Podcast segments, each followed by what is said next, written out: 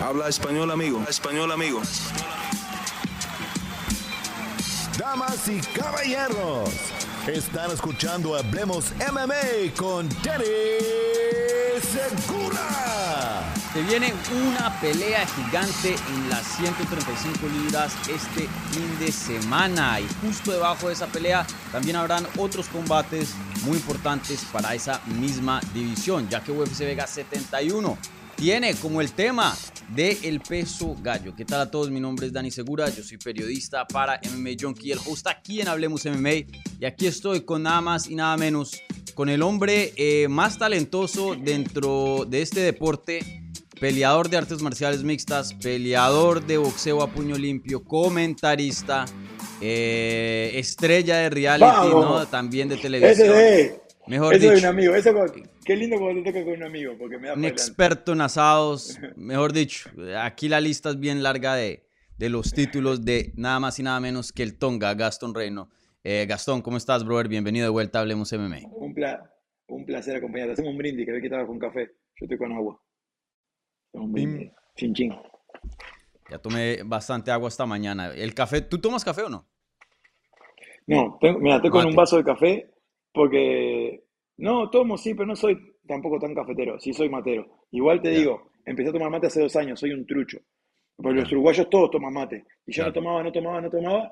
Y en California con Emiliano Sordi, ah, sí. me decía, dale, culiao, toma uno, hacete hombre. Y yo, no, que no me gusta, que no me gusta. Y un día me hizo probar, y me porque no estaba tan caliente. Mm. Y el agua, después que tomas mucho mate, como que la hierba no está tan fuerte.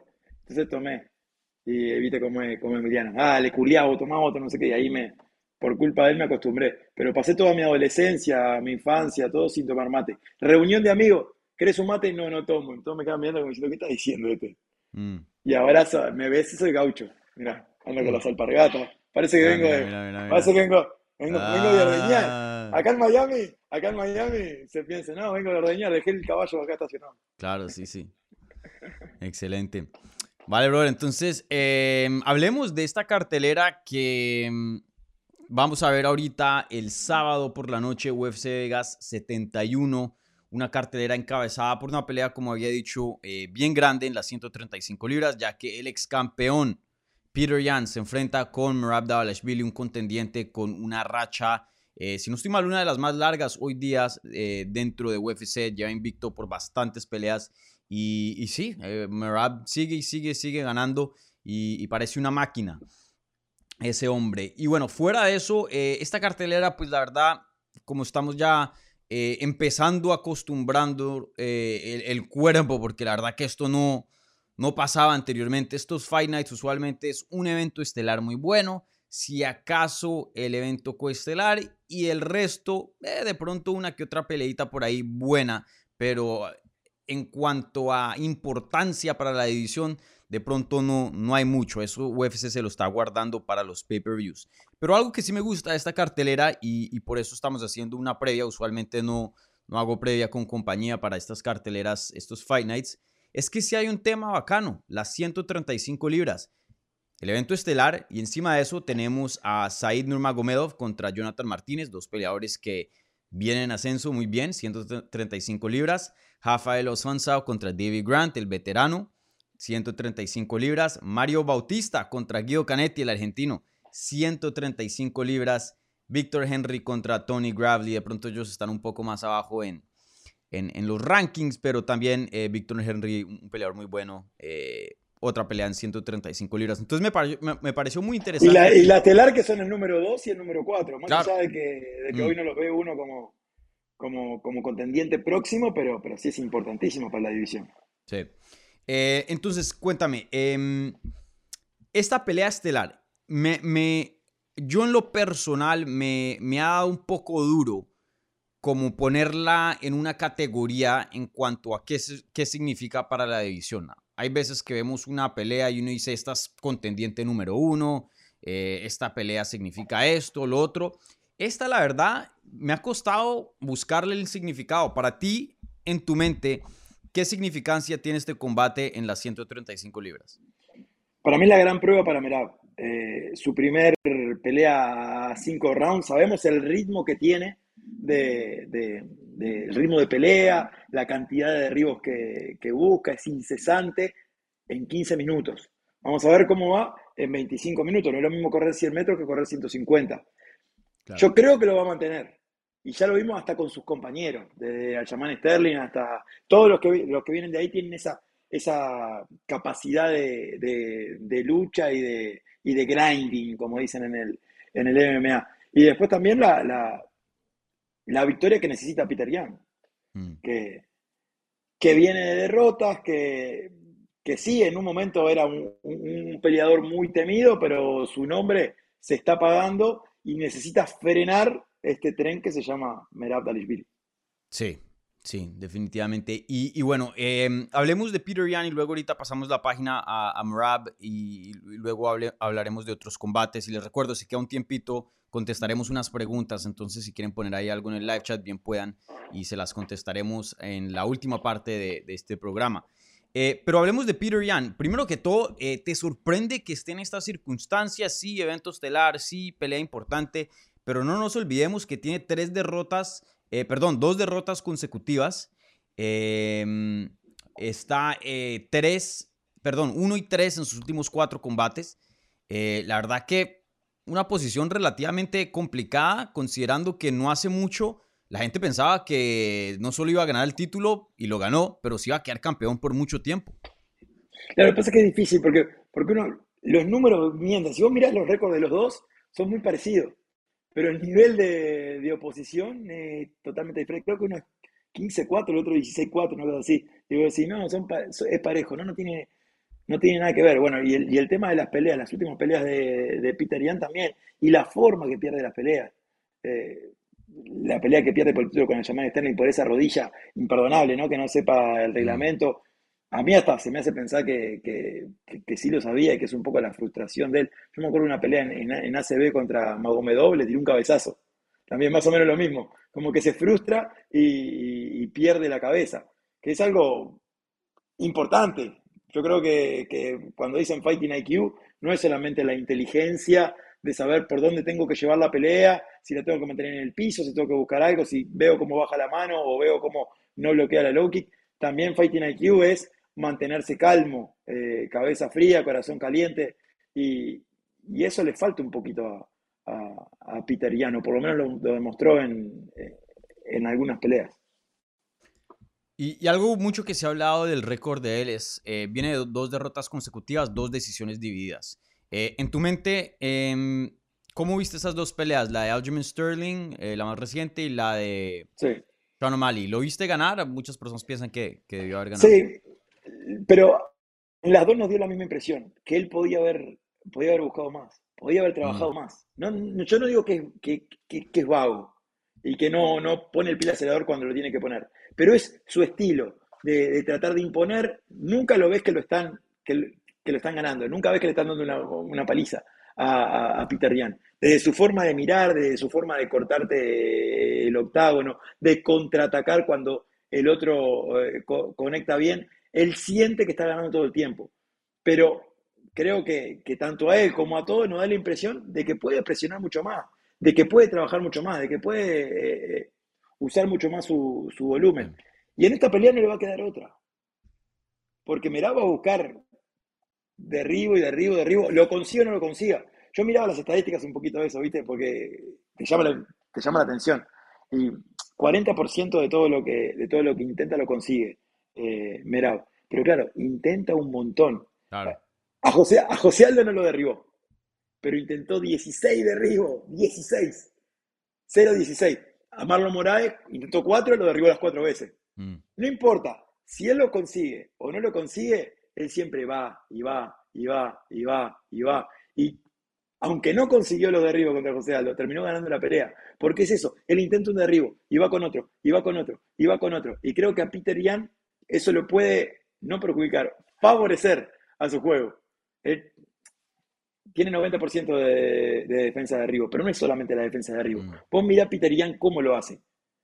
La inteligente que es para clinchear, para buscar rodillas, para sweepear, para sacar la cabeza a Uraya Febor. Le sacó la cabeza, patada a la cabeza. Desde clinch. No es clinch de Muay Thai, es clinch de MMA. Y eso no cuenta para las estadísticas. pero creo que le va a servir, eh, esa presión de, de, de, Merab le va a servir a, Peter Young, no sé si para lucirse, pero por lo menos para obligarse a trabajar. No va a poder, no va a poder ser el, Peter Young ese que con presencia va hacia adelante, que le pone cara de malo, que no, no, acá va a tener que laburar. Sí, definitivamente. Eh, y eh, ¿Cómo juzgaste las peleas de Sterling y O'Malley? ¿Lo viste ganar eh, las dos, una, ninguna? Mira, me cuesta porque no me acuerdo. Sí, la, tuve, que, tuve, que, decir las tarjetas en vivo, pero sí me acuerdo, no me acuerdo exactamente qué dije en vivo, pero, pero sí me acuerdo cómo fueron, cómo fueron las peleas, el derribo, el control de, de, de Sterling va mucho también en, los ojos de esos tres jueces y te diría hasta de la comisión. No es lo mismo cómo juzgan en, California el grappling que cómo lo juzgan en, New Jersey o, en la Florida. Este, entonces creo que lo, que lo que más le puede quedar a Peter Yan es el aprendizaje. De decir, bueno, no, me puede pasar eso, no me puedo quedar en la cómoda. Ni siquiera le dominó la espalda, lo llevaba al piso, lo, lo controlaba, este, o, o le mantenían la distancia él tiene que aprender de eso y decir, tengo que salir con todo, tengo que salir a presionar, tengo que tratar de, pasarlo por encima. Y las herramientas le sobran. Mm, sí. Yo, Él tiene mucha más, mucha más experiencia, porque yo te estoy hablando del, cardio, de la presión de, de pero nunca peleó 5. Y, del otro lado, Peter Yan, desde ACB que pelea 5. Sí, exacto, sí. O sea, o, o, por lo menos tuvo un campo de entrenamiento para 5. Igual las peleas que no, que no terminó los cinco fue en el cuarto round, creo que después en el quinto round que, ganó también. Este, hasta perdiendo por descalificación, creo que fue la mm. rodilla, fue en el cuarto round. O sea, sí conoce los rounds de campeonato, que eso es importantísimo. Claro, sí, sí, es, esa va a ser una ventaja sin duda para, para Peter Yan. Eh, yo en lo personal vi que perdió esas dos peleas eh, contra Sterling y contra Sean O'Malley. Sí fueron cerradas, pero me sentí... Hay algunas peleas que sí las subo bastante. En estas eh, entiendo que hay un caso para Peter Yan, pero yo sí le di las decisiones a Sean O'Malley y Aljamain Sterling en sus últimas dos peleas. Y no sé si tú compartes esto. Yo creo que a Sean O'Malley sí, pero ¿sabes lo que me pasa? Que uno no resiste archivo. Si te llevo a decir una cosa y yo al aire dije otra. Entonces, no, no me acuerdo, sinceramente. Sí, en, el futuro tú, tú, vas a ser de los primeros que te instalan eh, hardware ahí, chip. Sí, sí. Yo, viste, a veces uno dice una cosa y te, y te la quiero remar y te digo, sí, ya meterle lo tiró al piso, lo controló y todo, pero capaz que ese día yo di 48, 47, tanto, viste, entonces es difícil. Sí, no, para, mí eh, para mí de mi trabajo es lo más difícil la tarjeta. Es complicado, Lo más difícil. Porque después uno, yo quedo, quedo expuesto completamente. Y en inglés no lo hace, y en portugués tampoco. Termina 10-9. Y por suerte, gracias a Dios, eh, el 98% de las veces lo hago bien. Pero, pero es, difícil, es una presión diferente. Y si son amigos peleando, es jodido y me ha tocado. Me ha tocado un amigo contra un compañero de equipo, no sé, Poncinibio contra Baeza, en peleas repareja, y vos llegás al gimnasio y ganamos nosotros. Y me junto a tomar mate con Poncinibio y gané yo. Y vos qué dijiste, Tonga, y yo, yo me quería que me tragara la tierra. Claro, sí. Este, sí, es, es, es una parte muy difícil de este trabajo. Sí, a mí me pasa también mucho eh, con ciertos peleadores, ¿no? Pero pues uno tiene que ser lo más profesional posible y lo más respetuoso, pero a la misma vez, pues, decir lo que uno piensa, ¿no? Ser honesto y... Claro. Y, porque sí, es complicado, sí es una posición muy, muy complicada. Sin duda que tener que ser honesto, pero te digo, es para mí mm. lo más difícil. Sí, es muy, difícil muy, difícil. Definitivamente. no, y, y, tenés que tener esa, y tenés que tener esa convicción, pero a veces los jueces mismos se equivocan. Claro, sí. Entonces vos tenés que tener esa convicción. Pero está, son tantas, yo creo que ya debo haber visto, debo haber jugado más de 500 peleas seguro. Y debo haber visto más de 1500. Entonces uno ya más o menos, más o menos, hasta conocer a los jueces. Mm. A no ser un saldamato que te sorprende, después lo demás, más o menos, según el nombre del juez, sabes lo que está jugando. Sí, definitivamente. Y, oye, eh, te iba a preguntar, no sé si tú compartes esto, pero yo, eh, cuando Peter Yan llegó a su ascenso, cuando Peter Yan le ganó a, a Jose Aldo para coronarse campeón. Había mucho hype acerca de Peter Yan, muchas personas hablando de él como que iba a ser el rey de las 135 libras, la era de Peter Yan, ¿no? Eh, obviamente después de esa pelea creo que pues no, no hemos experimentado eso todavía. Pierde el cinturón por descalificación contra eh, Sterling, luego gana el interino contra Sanhagen y luego tiene dos derrotas consecutivas nuevamente en la revancha contra Sterling y Sean O'Malley. Eh, algo que es preocupante para mí, y este es un peleador ya con 30 años de edad, ¿no? Em, entonces pues ya, ya está bien avanzado en su carrera. Perdió contra Aljamain Sterling y mucho de eso fue por el grappling. ¿no? no nos podemos olvidar que le tomaron la espalda, lo derribaron, etcétera, etcétera. Luego pelea contra Sean O'Malley y Sean O'Malley pues no lo derribó ni, ni, ni, usó la lucha, le ganó fue en la mayoría en el strike, que, conectó bastante. Nosotros, John O'Malley, obviamente uno no lo respeta capaz por, perdón que no te dejé terminar, pero te, ya que termino no, el, no, no, tranquilo. Uno respeta a John O'Malley porque es John O'Malley, por el color de pelo y todo, pero es un estilo muy, muy, muy jodido Complicado, de, y un peleador largo, sí. Y es difícil también de, de conseguir un, un, un, sparring que te pueda imitar ese estilo de, de John O'Malley. Es jodido no, estoy diciendo que, Peter Yan no ha peleado con peleadores buenos. Literalmente está peleando con contendientes del título, con, con los mismos eh, campeones o, gente que está retando por el campeonato. Pero, le han ganado ya en dos áreas, dos bueno, el campeón actual y un contendiente top. Le usaron el grappling para ganarle y en el striking de, con, O'Malley, ¿no? Entonces la pregunta que te quería hacer, no sé, yo en lo personalmente sí me han bajado bastante las, las expectativas de, de Peter Yan. Sí, es un peleador muy bueno, sigue siendo uno de los mejores cinco del mundo, una categoría súper, súper complicada, pero ya como que la leyenda o, la proyección a que iba a ser un campeón dominante y eso, ya, ya no la estoy creyendo. Em, ¿Estás de acuerdo con eso o, crees que de pronto, em, no sé, me falta algo en, el análisis o, qué piensas acerca del estado? Yo creo que, con, todo respeto ¿no? a a, Peter Yan, lo que tiene que hacer es trabajar más en las peleas. Porque no es un tema de que, uy, le falta grappling, por eso lo dominó a Jamal Sterling. Si él hubiese apretado un poquito más el pie en el acelerador y lo hubiese cortado más y lo hubiese trabajado con más volumen, eh, la pelea la, gana. Ni te digo a John O'Malley si le cortaba más el, eh, octágono. Si él aprendió de esos errores, va a mejorar exponencialmente. Porque si él quiere mantener la pelea de pie, decía, te decía la estadística, yo me fijé 90% de defensa de, derribo, es muchísimo. Pero no es solo la defensa de derribo, es lo bien que clinchea. Cuando le cortan la distancia, él encuentra oportunidades para, atacar bien. Entonces, a mi entender, el estilo de, de Merab le va a servir a, a que trabaje, a que labure a que tenga que tirar, a que tenga que clinchar, a que tenga que defender, a que tenga que... Para frenarlo, a Dalishvili creo que, no me acuerdo, creo que en la pelea anterior a la de, a la de Moraes había buscado 26 de Río, una cosa así, una, una locura, en 15 minutos. Imagínate cuánto va a buscar en, en 25. Es una duda, ¿no? Porque ahí está, la, si él se quiere requemar en los primeros rounds y, y después tener que bancarte un Peter Young que te va a atacar cansado en el cuarto y el quinto, o estudiará el primero y saldrá fuerte en el, segundo. Viste que para luchadores es difícil la decisión esa cuando pelean a, 25 minutos. Pero creo que todos esos intentos de derribo, todos esos intentos de cortar la distancia de Merab le van a servir a Peter Yo creo que esta pelea la va, la va a ganar Peter Y ojalá se dé cuenta de eso. Vos decís 30 años, pero tiene, tiene todavía resto. Mira Canetti, 43, está pasando su mejor momento. Mm. Sí. Sí, definitivamente. Y, brother, eh, ya ahora pasando la página a lo que es eh, Murad Davalashvili, em, él tiene una racha de ocho victorias consecutivas y, y, le está ganando a peleadores muy buenos. Jose Aldo, Marlon Moraes, John Dodson, Cory Stenman. Eh, usualmente una racha de este tipo eh, merita una pelea de campeonato, pero él no quiere pelear por el título porque su compañero Aljamain Sterling tiene el cinturón.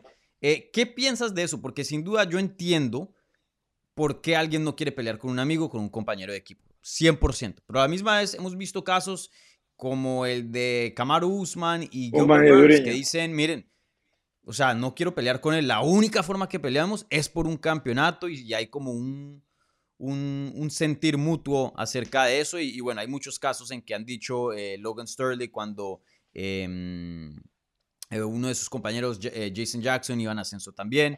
Eh, hay muchos casos en que como que hay un acuerdo ahí. Pettis, Rafa Stutz, en Bellator.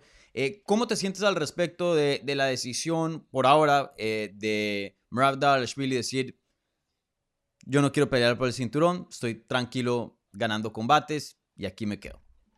Es que está muy zarpado. En, las peleas hay tres niveles de, de conocimiento de tu rival. Cuando te enfrentas por primera vez, cuando tenés la revancha y cuando fuiste compañero. Cuando fuiste compañero ya te conoces porque él conoce tus puntos débiles, vos conoces los puntos débiles de él, las fortalezas, se acompañaron, se ayudaron eh, eh, en un montón de cosas, te vio en tus momentos malos, te vio en tus momentos buenos, te conoce, te conoce técnicamente, tácticamente y psicológicamente. Pero cuando ya sos amigo, ya es otra cosa más fuerte todavía. Entra lo emocional. Es un mm. nivel, un cuarto nivel que, que, ni existe. Ni te digo un manduriño que hasta el, es padrino de los hijos. Pero, pero es, muy difícil y yo entiendo que no, que no quieran pelear, que quieran mantenerse juntos, te sentís como un equipo unido. ¿Sabés lo que lo debe haber ayudado Dalishvili para la pelea con, de, de, Sterling contra Peter? En la lucha, el ritmo que le habrán puesto en los entrenamientos. Bueno, ya ahora también lo mismo. Este, entonces yo, yo, yo, entiendo que no quieran, que no quieran pelear. Yo una vez lo hablaba mucho con Goyito Pérez, eh, con, viste, mi, mi amigo, que nos jodían a nosotros. ahora, ahora pelea en, en pelota contra el Fuerte de Barcelona. lo, lo amo, Goyito, un crack. Eh, esta noche. Lo amo, Goyito, un crack, un crack, tremenda persona, amigazo. Pero cuando estábamos en Combate de América los dos, nos jodían siempre. En, en, las, en, una cena, así que bueno, que van a pelear los dos. Categoría diferente, pero por chiste. Y nosotros decíamos, hey, si nos ofrecen mucha plata, peleamos y hacemos el after party juntos. si nos matamos sí, malo todo el tema en el gimnasio y se peleamos, nada, y éramos categoría diferente, y me hubiese matado a palo el gollito, me hubiese matado a palo, pero tal, nosotros decíamos jodiendo como amigos, si nos ofrecen muchísima plata, la agarramos y hacemos nos vamos de viaje después juntos. Mm. Este, pero, pero entiendo, sí que y si yo fuera eh, Merá, también diría lo mismo. Sí, no, no pelearías. ¿Para qué? ¿Para qué? No, ¿para qué? Mm. No, que siga manteniendo y después. Sí, eh, eh, una de las cosas de que se ha hablado, eh, creo que él mismo lo ha dicho, es que de pronto si, me dicen, si, si, me dicen en Marrana Colabra, ¿querés pelear por el título por 155? Ni en pedo, le digo, ni en pedo. Contra el baúl, sí. Porque, es mi amigo, porque lo quiero y porque es una bestia. Peleale vos, le digo. Peleale vos. Soy, lo... soy bobo, pero no tanto. Sí. No más, sí, ese palo no es un, salvaje. Mm. oye, algo que se ha hablado de, de Merab es que em, él mismo lo ha dicho, que de pronto baja las 125 libras. ¿Tú crees que eso sea posible? Yo lo veo muy grande. No, no, no, demasiado grande, demasiado grande. Imagínate también sacarle todo ese combustible para el campo de entrenamiento de Merab, que lo que, lo que debe ser. Un, mm. un entrenamiento de lucha de Merab, ¿sabes lo que debe ser? El ritmo que le debe poner necesita combustible. Es como al llamar Sterling, gigante. Lo veía en una foto con Conor McGregor, loco. ¿Lo viste? Sí, vi, Gigante. ¿Cómo carajo hace para llegar la Yo mismo le preguntaba a Eric Nixick, que ah, entrena mucho con Sterling, y él me ha dicho 135 es hoy día, pero a futuro él va a terminar peleando en 145 y eso me lo asegura 100%. Eh, la última pelea, yo lo conocí en persona, es eh, gigante. Sí, se le veía, se le ve la fibra mm. musculares debe tener nada de grasa. 2%. O sea, impresionante, impresionante. Y es demasiado sacrificio. Yo entiendo que los luchadores están acostumbrados, cortan peso toda la vida, mm. pero, pero es una, una, locura. Sí. Yo creo que ahí como lo más probable es, sí, lo más probable o como el mejor chance para que Merab llegue a retar por un título es que Sterling ya le diga adiós a las 135 libras y se suba a una división. Porque el 125 no... no sí, o lo, o, lo pierda, o lo pierda, o lo pierda, no lo va a dejar, pero o mm. lo pierda o se vaya de, o se vaya de división, esa es la chance que tiene. Sí. Pero claro, también, tampoco es que, tampoco es que, que Merab eh, vende un montón y, que la UFC va a estar loco por darle una pelea por el título. no es el caso de, no es el caso de Usman y Duriño. O sea, ya estaba, el, el techo estaba ahí, el techo estaba ahí. Sí, y él fue muy criticado en su última eh, pelea contra Jose Aldo que fue en agosto del año pasado. Eh, la ganó, no, una pelea un poco aburrida, mucha presión contra la jaula, la verdad no hubo mucha acción. Eh, sin duda, mm, no sé si se pudiera decir dominante, pero bueno, eh, la ganó. Eh, en tu opinión, em, ¿qué crees que, le falta a Merab Dalashvili? Porque sin duda, un peleador muy, muy bueno, un atleta fenomenal, pero sí, todavía no, como que no, no ha pegado con la fanaticada a pesar de tener una racha brutal. Pasa que es el estilo de, complicarlo, de, hasta te diría, de, en el caso de José Aldo, la pelea, de no dejarlo pelear. Mm. Justamente de no dejarlo pelear. Entonces, claro, la gente, el, público, entre que lo aguantes contra la reja o trates de, arrancarle la cabeza, siempre va a gritar y va a preferir el que, el que arranca la cabeza. Y bueno. Bueno, Habib se volvió una superestrella y él, era puro wrestling, ¿no? Sí, pero está, es, diferente. Es diferente. Era, es bullying. Una cosa es luchar y aguantarte contra la reja y, tratar de encadenar derribo que, que, que hacer el bullying que te hace contra, contra la reja, ver, ver hacer ver a grandes peleadores como, como unos amateur, este, y después, bueno, mantener ese récord, ni te digo, después de lo de, lo de McGregor, eh, de ese problema, claro, la popularidad de él creció, y no mm. vas a comparar un georgiano tampoco con un ruso. Claro. O sea, con todo, yo soy uruguayo, no, no, no tan cara dura decir que, que yo ya está chiquito, pero pero sí, no, es un, país que, que te sigan atrás. A Javier, olvídate, una, una religión lo seguía atrás. Sí, verdad. Y, oye, em, algo que yo pienso que Merab sí puede cambiar es el, qué tanto daño hace, porque la lucha puede ser emocionante. Miren a Gamrot, miren a, a Sarukian, peleadores que tienen una lucha fenomenal, un sambo excelente, y son muy apetecidos por la fanaticada. Sí. Sí, sí, Daño, daño, eso es lo que yo quiero ver de ground and pound, codos en el clinch. Si lo vas a poner contra la jaula, ok, dale rodillazos, pero que trabaje. Daño, quiero ver daño. Daño, sangre. Porque, es al control. Ah, claro, yo lo entiendo, pero eso va en la, va en la decisión del peleador. Mira mm. Michael Chandler. ¿En cuántas peleas podría haber dominado con la lucha? Pero él salía a intercambiar y, te la termina perdiendo. Sí, pelea de la noche, eh, se lleva los 50 mil y se lleva el cariño de todo el mundo y la gente lo quiere ver y todo, pero capaz que si hubiese sido, hubiese sido fiel a su estilo, que, bueno, ni su estilo, hubiese usado sus herramientas, claro, mm. hubiese usado sus herramientas que tiene en el bolsillo de atrás, hubiese ganado la pelea. ¿Qué preferís? Eh, ¿Perder y, que te quiera todo el mundo y ganar más plata Pero creo que hay un... pelea, o, mantener el récord eh, de ocho peleas ganadas consecutivas y que nadie te quiera ver. Pero creo que hay un balance, debe haber un balance ahí. Claro, no, yo estoy con... Eh, hay, una manera de ser responsable, disciplinado, pero a la misma vez cuando yo veo las peleas de Merab, y vuelvo y lo digo, yo respeto muchísimo a Merab, un peleador saso, eh, no tiene ocho victorias en línea por coincidencia, pero cuando yo veo a Merab, siempre me voy con la sensación de que pudo haber hecho más, de que no, está haciendo... Yo estoy contigo. Yo está en su potencial para darnos más. Claro, pero este, yo te lo estoy diciendo como, como, analizándolo, mm. hasta en el striking. Porque vos decís, no, a Desaña, fue aburrido en esta pelea, no arriesgó. Y después resulta que arriesga y pierde contra Pereira. Mm. Cuando se podía haber subido a la, la, y moverse ese, ese quinto round.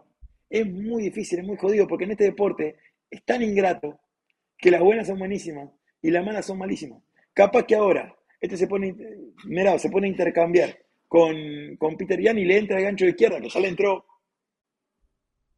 y termina siendo noqueado. Y nunca más en su vida termina la oportunidad por el título. Mm se sacan, ya lo sacan del, top 5, lo, lo, mandan para arriba y no me lo traigas nunca más, Georgiano.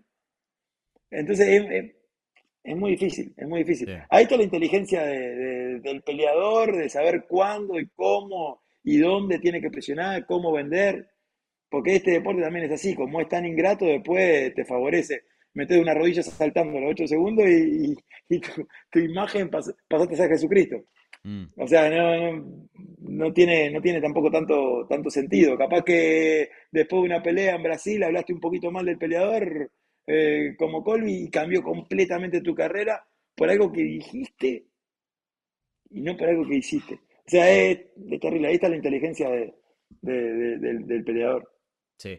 Y por eso se valora tanto también, porque no, si, si uno toma un riesgo y si te va bien, ahí se valora mucho. Claro, sí. Y, antes de ya dar nuestra predicción, eh, ¿qué, ¿tú crees que el ganador de este combate pueda que, que termine peleando por el título, siendo el siguiente sí. ¿Sí? ah, no, no, que puede pelear por el título, sí. El siguiente, no sé, porque eh, lo decíamos, eh, esto se está convirtiendo, no, no cada vez más como en el, en el, en el boxeo, pero, pero sí ya eh, el ranking no es lo más importante. Mm. Lo que vende el peleador importa. Y estos peleadores, hoy el nombre de Peter Yan, a no ser que haga algo espectacular en esta pelea, se apagó muchísimo. Y el de mm. Merab, ni, ni, que decirlo, ni que decirlo. Entonces vos, no sabés, vos no mm. sabés. O sea, es más que le, que le, toque onda a Josh Emmett, de suerte, estaba ahí rondando, y bueno, justo necesitamos un interino, metemos este mexicano, necesitamos uno, ¡eh! ¡Pum! Título, te llegó, agradecelo. Eso le puede pasar a Merab. Sí, eh, yo, hay, obviamente tenemos que ver la pelea con Sterling y Seju, a ver qué pasa ahí. Hay una pelea, en mi opinión, mucho más grande que esta con eh, Corey Sanhagen y Chito Vera, ahora a finales de mes. Pero supongamos que Chito Vera, que me parece el que más se merita una pelea, llegar a perder, eh, pues Peter Yan tiene una victoria sobre Corey Sanhagen, entonces de pronto puede estar por encima de él. No, no sé, yo sí lo veo difícil que el, ganador de aquí termine peleando por el título, pero no creo que sea imposible, ¿cierto? Creo que las estrellas se pueden medio acomodar si ciertos resultados se dan. Quizás soy demasiado optimista, pero para mí hasta el cambio de, Chito Vera de pelear con público significa algo. Mm. Porque no es solamente el, ganar y mantener la, racha de, de peleas ganadas. Chito viene ganando de visitante. O sea, él te, te noquea a Frankie Edgar en, Nueva York y te noquea a Dominic Cruz en San Diego. Mm. A Dominic Cruz, o sea, uno de los mejores 135 de todos los tiempos. O sea, se puede argumentar quién es el mejor, pero a Dominic Cruz tenés que nombrar ahí. Y, le gana en su tierra. Y vende, porque había ecuatorianos, ¿eh? Mm. En San Diego. A mí me tocó comentarla al lado de la jaula. Es más, yo a Dominic Cruz lo, quiero un montón y cayó noqueado al lado de, de donde estábamos nosotros. Dejó el estadio en silencio, Chito Vera. Es increíble lo que está haciendo Chito. Y que fuera a pelear al Apex otra vez, para mí era un retroceso. no como si hubiese perdido, pero para mí esa pelea, después de un main event en San Diego, que lo manden al Apex, a mí me hizo pensar, nada, estamos más lejos de la pelea por el título de lo que yo pensaba, o estamos más lejos de una pelea en Ecuador de, de lo que yo pensaba. Ahora no, ahora no. Ojo que si Chito va y, gana y hace algo como lo que viene haciendo. Nada, nada loco, porque con Merab sí decimos algo, algo que no, que, no hizo nunca. Mm. Pero con, si Chito hace algo medianamente parecido a todo lo que viene haciendo en su última pelea, yo creo que sí, ¿eh? se tiene que dar la pelea por el título. Sí, UFC Ecuador. Deportivamente se lo merece. Depende de mil cosas. Mm. UFC Ecuador depende de mil cosas que nosotros no tenemos, no tenemos idea, no tenemos alcance. Pero, Chito deportivamente se la merece y, es, y, tiene un estilo emocionante y a la misma vez fuera del octágono a mucha gente le gusta Chito Vera, em, pues Chito la persona. Entonces creo que de, por donde lo quieras verlo, Chito Vera, o sea, merita una, una pelea de campeonato. Veremos si, habla español, habla inglés, tiene personalidad, o sea, mm. va para adelante. Si tiene que, que, retar a alguien, lo reta, si tiene que, que hablar, o sea, no se achica nunca no esa chica nunca arriba de la jaula ni que hablar, pero abajo tampoco. No me acuerdo de una entrevista de, previo a, la última pelea, le dice este, Dominic Cruz, yo estoy dispuesto a morir, yo también estoy dispuesto a morir así, mm. cara a cara con el, con el monstruo, ahí en San Diego, y él no se achicó y se tiene una confianza espectacular. Terrible mm. momento del MMA mexicano, tremendo momento del MMA latinoamericano, este, pero necesitamos un, iba a decir sudaca, un sudamericano este, que, que, crezca para que crezca todo el continente.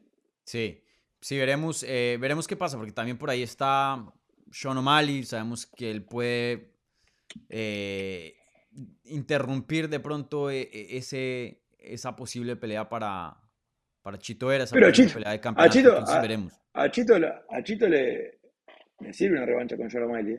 Claro, sí. Entonces, Porque por, por estilo, por, estilo, Chito hizo lo que, lo que no pudo hacer eh, Peter Yan, de, cortarte, de, ir mm. para adelante. Y Chito antes empezaba el primer round lento. y ahora ya no. Mm, es verdad. Ahora ya no. Se ha cambiado, ha mejorado mucho en, ese aspecto. Y, y oye. Y, presionando, y presionando, con mm. volumen y trabajando, encuentra los espacios. Sí. El knockout, la, patada a la cabeza de, de, Dominic Cruz no es casualidad, o sea, eh, eso él lo, fue viendo y buscó el momento justo para tirarlo, se lo dijo su, su, entrenador. Mm. O sea, está, está, como Fighting IQ, el de Chito, está por la nube. Sí, ha mejorado un montón. Y, bueno, entonces ahora sí entremos a la predicción oficial de este evento estelar, Peter Yan contra Merab Davalashvili. Eh, ¿Por quién te vas? No sé si tienes alguna eh, manera de, en la cual ves el combate terminando.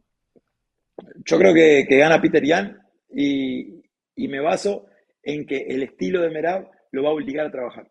Hmm. De que va a tratar de venir a buscar los derribos, de que va a tratar de cortar la distancia todo el tiempo y en esa cortada de distancia Peter Yan va a estar obligado a, a trabajar con el clinch, rodilla, sweep, este, y, va a tratar de defender todo lo que pueda. También la, falta de experiencia de Meraba cinco rounds eh, no, es, no es un detalle menor. O sea, mismo en su cabeza.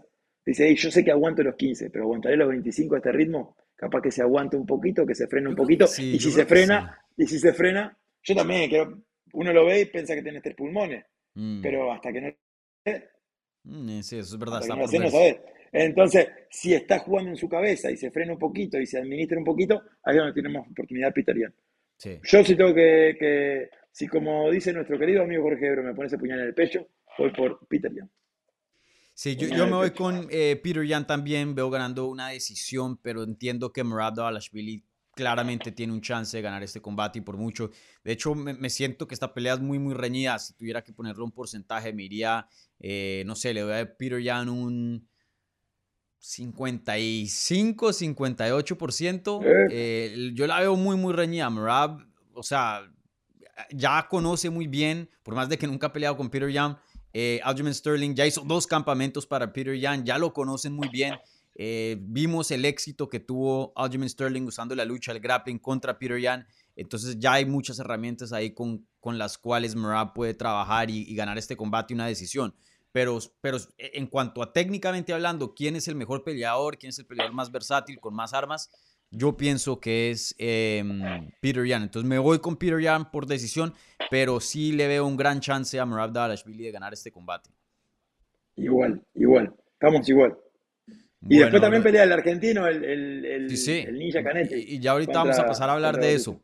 Eh, nos quedan 15 minuticos, entonces quiero pasar eh, a hablar de ciertas peleas rápidas, rápidamente. Bueno, em, entonces empecemos rapidito. El evento coestelar en el peso pesado, Alexander Volkov contra Alexander eh, Romanov. Una pelea entre Alexanderes aquí. Eh, no quiero sonar un poco em, irrespetuoso a estos dos peleadores, pero sí es una pelea grande, los dos están en los rankings, pero ¿le ves algún futuro a alguno de estos dos peleadores a que pueda llegar y entrar a la conversación de contendiente al título?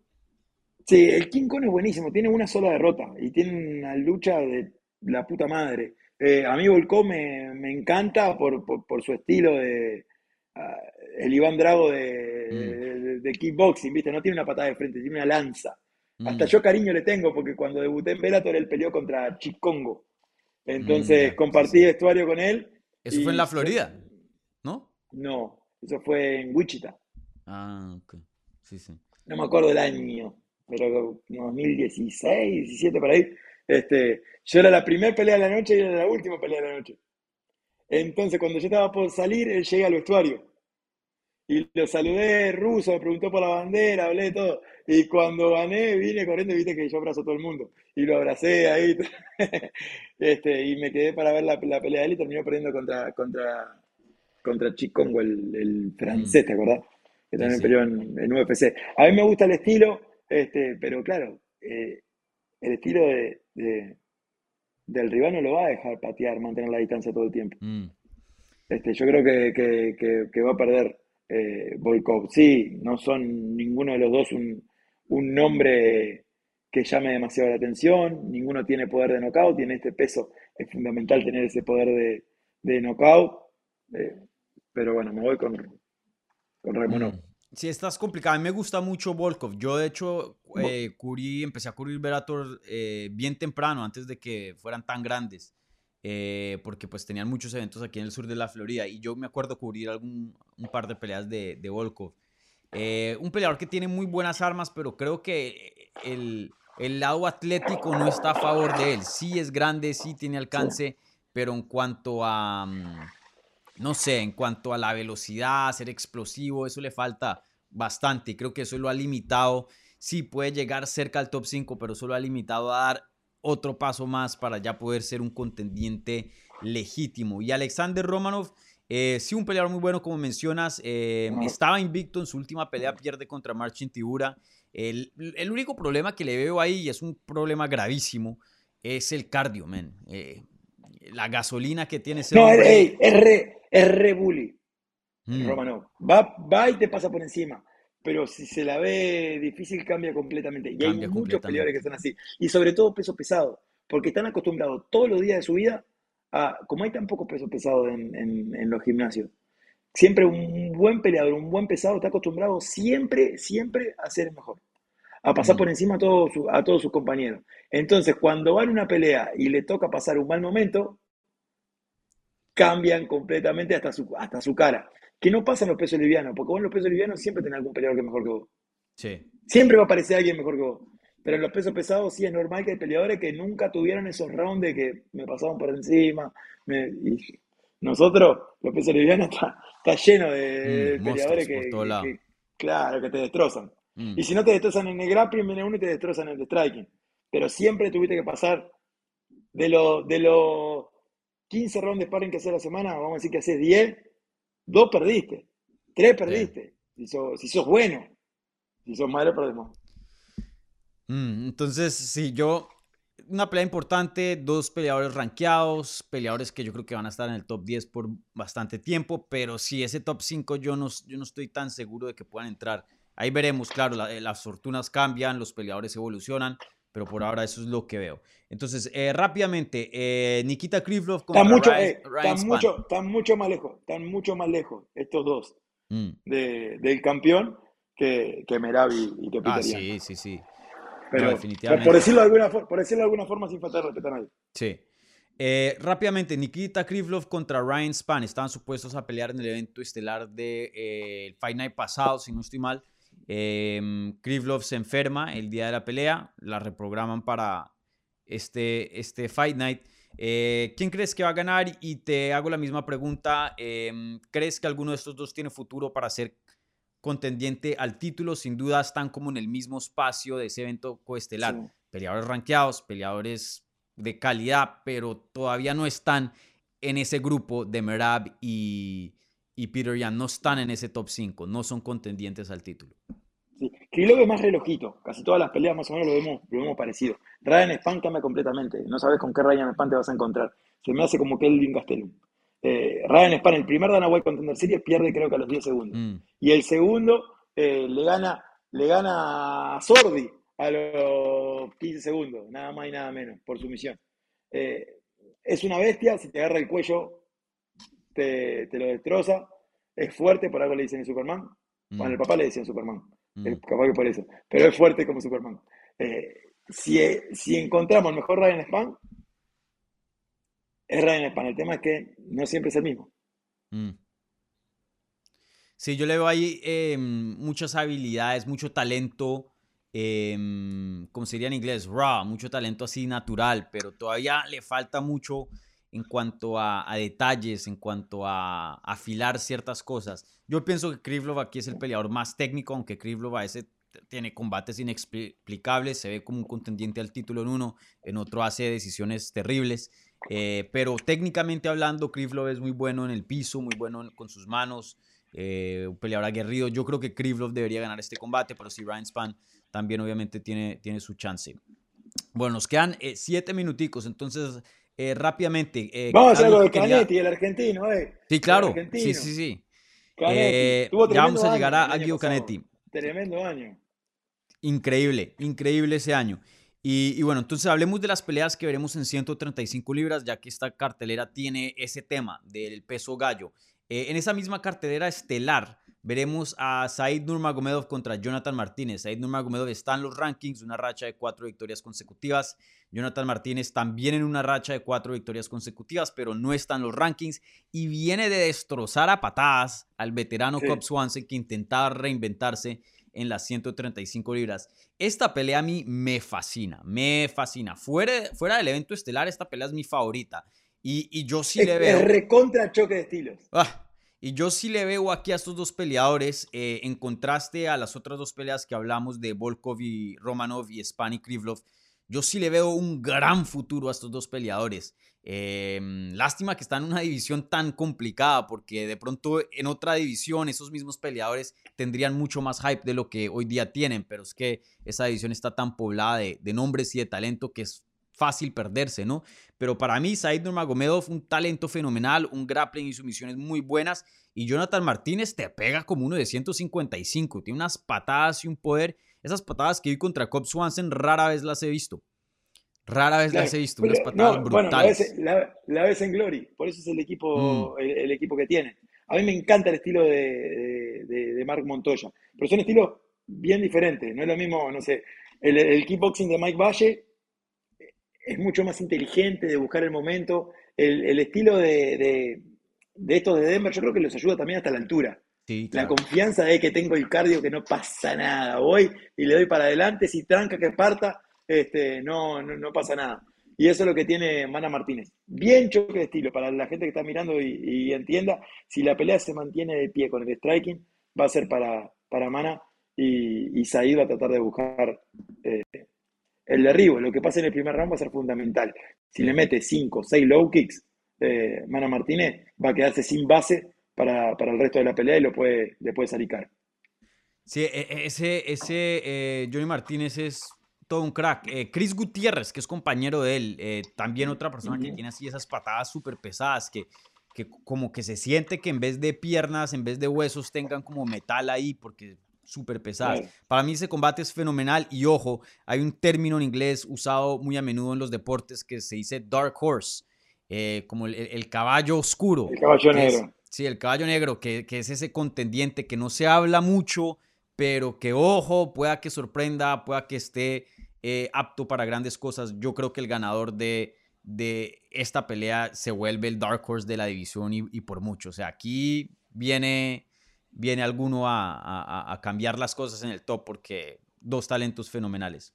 Bueno, eh, rápidamente, y nos quedan cuatro minutos, otra pelea de 135 que quería hablar. Bueno, rápidamente, predicción, solo nombre, eh, Jonathan Martínez o Said Nurmagomedov. Mi corazón va con Jonathan Martínez, pero creo que va a ganar Said. Yo también, yo también, pero sí la veo bien pareja. Le doy un buen chance aquí a, a Jonathan, especialmente si puede Bueno, el, primer, exacto. Esas si en el primer round le, mete, le, mete 3, 4 low kicks, le va a sacar muchísimo ese juego de piernas para que le pueda cortar la distancia y lo pueda, 100%. y lo pueda arribar. Aquí los dos tienen habilidades fenomenales. Aquí el plan es em, quién va a tener mejor estrategia, quién va a poder poner claro. estrategia en juego. Y lo lindo pero los dos tienen habilidades fenomenales. Si esto fuera el ajedrez, cuando vos mira, movés las piezas, ¿no? En, mm. el caso de, Martínez, dice, bueno, tiro la low kick, pero cuando tiras la low kick quedas con un apoyo y ahí te pueden derribar. Entonces, mantengo la distancia, pero si mantengo la distancia, le doy tiempo a él para que, o sea, yo tengo que tratar de apurarlo y sacarle esa base lo más rápido posible. Entonces, ahí está el juego de ajedrez, eso es lo que hace interesante la pelea. Y eso es lo, importante del entrenador que plantea la, plantea la mejor estrategia y vaya leyendo. te quiere cortar por acá, te quiere cortar por allá, ten cuidado. Sí. Y, bueno, rápidamente otra pelea de 135 libras. Rafael Asonsao se enfrenta contra Davy Grant. Me quiero enfocar en, Rafael acá porque... qué, hater, qué hater que sos con los argentinos vos. Eh, no, ah, no ya vamos, vamos a terminar con, la de Guido, tranquilo. Aquí, aquí no, no, cerramos sin, sin Guido Canetti. Eh, pero quería, como este es el tema de 135, quiero repasar todas estas peleas porque sí me parece una cartelera muy, muy interesante en ese aspecto. Eh, Rafael Osonsao, quería hablar de él, no están los rankings, David Grant tampoco, pero para la gente que apenas recientemente se está eh, involucrando en lo que es las artes marciales mixtas, no saben quién es Rafael Osonsao. Tiene una victoria sobre TJ Dillashaw cuando TJ Dillashaw era el mero mero. Eh, Sonsa por mucho tiempo contendiente al título, rachas increíbles. Eh, imagínense, en algún punto tenía una racha fenomenal, estaba uno y uno con el campeón, TJ Dillashaw, y aún así no le dan una pelea de título.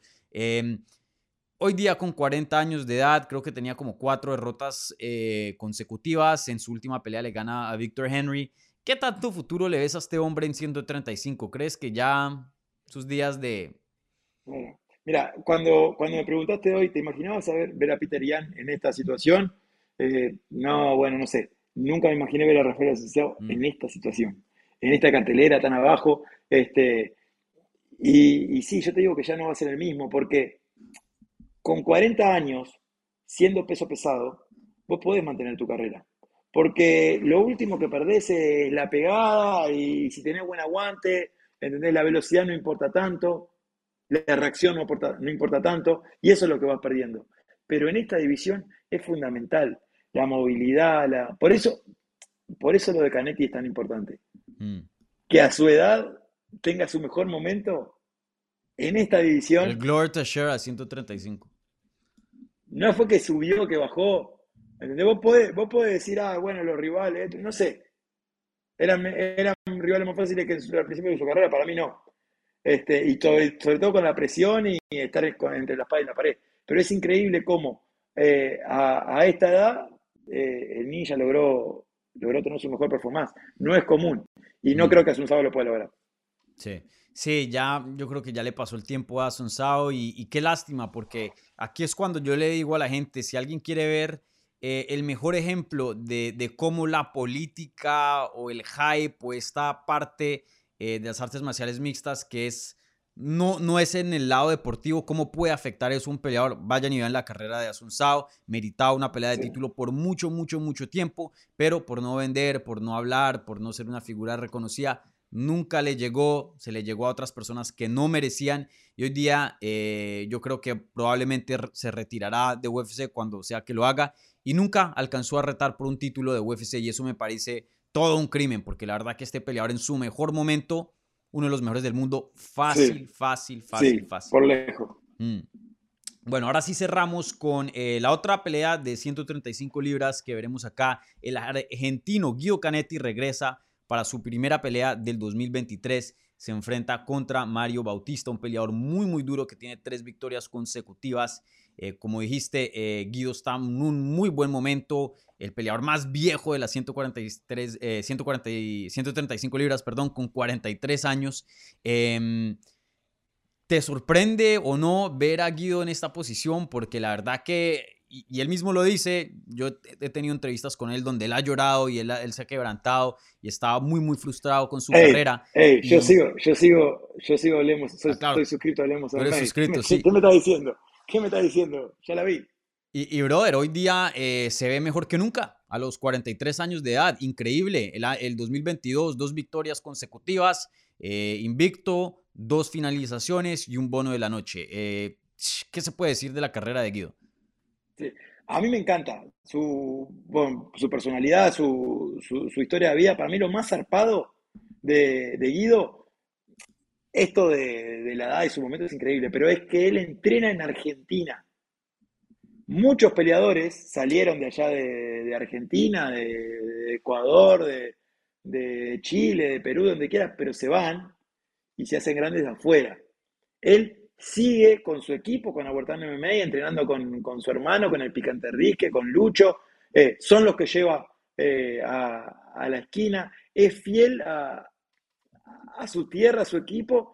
Ahí se hizo y va a competir a la mejor a la organización más importante del mundo con sus herramientas. Sí, muchas veces hizo campo de entrenamiento en el, Team Alpha Mail, eh, hacía las últimas semanas, pero él, eh, él es made in Argentina. Y, para mí eso tiene muchísimo valor. Y también tiene mucho valor lo que, lo que ha superado, yo creo que, que aparte de lo físico, de mantenerse en esta edad tan rápido, tan veloz, es en lo mental, lo que vos decías de las entrevistas el cambio en las entrevistas. Yo vi esta última entrevista que vos le, eh, le, hiciste y se lo ve contento, se lo ve disfrutando. Y esto que vos decías, te lo dijo a vos. Te, dijo, ¿te acordás, Dani, que yo lloré en una, entrevista? Para mí se está resarpado, sobre todo viniendo de Argentina. No, quiero que se enojen los argentinos conmigo, pero los argentinos tienen esa fama de, de, mm. de agrandado, ¿viste? De creído. No, y yo creo que ellos mismos admiten, o sea, les gusta, son parte de, del ADN argentino. Claro. Y el uruguayo, por otra parte, es humilde, ¿viste? Eh, nosotros somos más, más humildes, de verdad. Pero te voy a ser sincero, a veces tenemos como una falsa humildad. Y yo me, me, me incluyo. Siempre nos vamos para abajo. No, porque sí, porque... Para mí, lo de Guido, eso es verdadera humildad. Eso que está haciendo él de decir, no, porque yo antes no disfrutaba, no lo hacía bien. O sea, eh, estaba mal y ahora estoy bien, ahora estoy feliz, ahora estoy disfrutando. Eso es verdadera humildad, mostrarte vulnerable, ¿me entendés? Humildad no es lo que a veces hacemos nosotros, de no, sí, no soy el mejor, sí, capaz que a los uruguayos nos queda cómodo eso. Mm. Eh, o sea, mostrarse vulnerable, decir, vos, la cagué, eh, o sea, venía enojado, cortaba peso mal, no sé, las cosas que, que, él pensará que hizo mal al principio de su carrera, pero él va y lo dice. Y creo que está buenísimo eso, sobre todo para los que vengan atrás, ¿entendés? Que, eh, que lo, lo, argentino, ecuatoriano, peruano, todos los sudamericanos, que lo vean a ninja y que, y que aprendan de eso. Que el tipo a, a los 43 años descubrió que tiene que estar con su familia, feliz con sus hijos, feliz con su equipo, con su hermano y que puede ir a pelear al nivel más alto y estar recontra feliz. Y disfrutarlo y hacerlo bien, mejor que nunca. dos victorias, dos finalizaciones y, si le preguntas a él te va a decir tres, porque la otra también. Yo se lo doy ganador. Este, dos jueces lo vieron perdedor, pero, pero hasta tres victorias consecutivas. Para mí es increíble. Me encantaría que o escriba un libro, no sé, después eso que nos cuente la historia, la historia de vida, porque está resarpado. Él se vino, él llegó a la UFC por el programa de desarrollo. Tuvo que ir a mm. Albuquerque, a Nuevo México, a entrenar para ser seleccionado, para entrar en un reality show que, vos sabes cómo son los reality shows, te dejan como quieran.